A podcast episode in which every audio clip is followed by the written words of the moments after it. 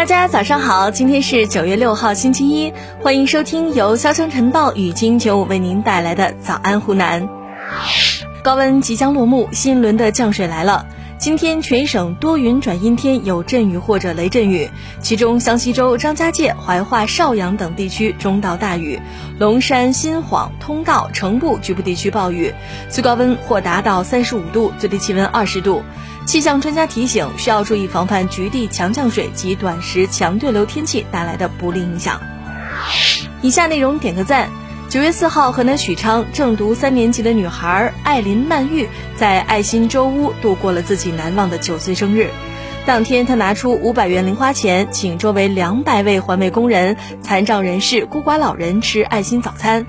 妈妈王春丽说：“希望女儿做一个有社会责任感、充满爱心的人。”艾琳曼玉在结束活动后笑着说道：“帮助别人真的很快乐。”近日，长沙市岳麓区红星紫檀西苑小区通过安装电梯智能检测系统、规划设置电动车停车位、充电桩等做法，对电动车使用进行了疏堵结合式的治理，并且通过电梯内摄像头的识别，电动车进入电梯将会被拒载。摄像头还可智能识别婴儿车、轮椅、自行车等正常车辆，有效避免误报。以下内容提个醒。近日，福建漳州一刚出生一个月的男婴突发抽搐、吐奶，被送到医院之后救治，竟然查出脑出血。由于脑出血量比较大，还引发了脑积水，稍有延迟将会有丧命的风险。医生对孩子进行开颅手术，目前得以康复。医生表示，孩子的脑出血是因为缺乏维生素 K 所致。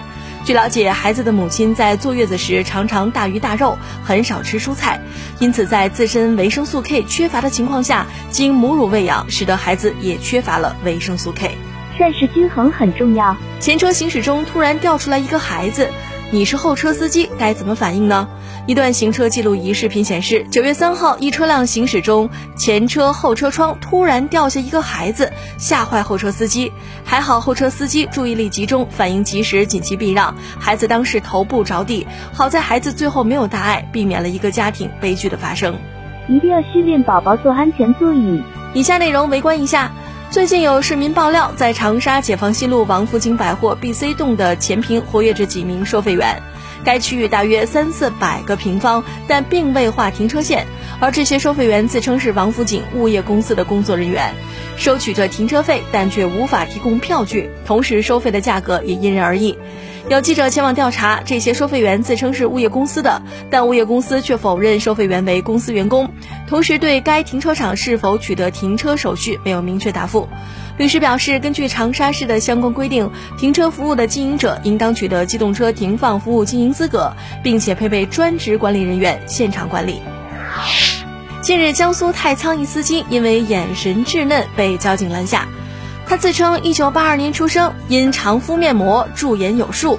交警再三询问，男孩终于坦白，身份信息是父亲的，车子是母亲的，自己平日看短视频学开车，曾多次偷开家里车子上路。因男孩不满十四周岁，民警责令监护人严加管教。以上就是今天新闻的全部内容，感谢您的守候，明天再会了。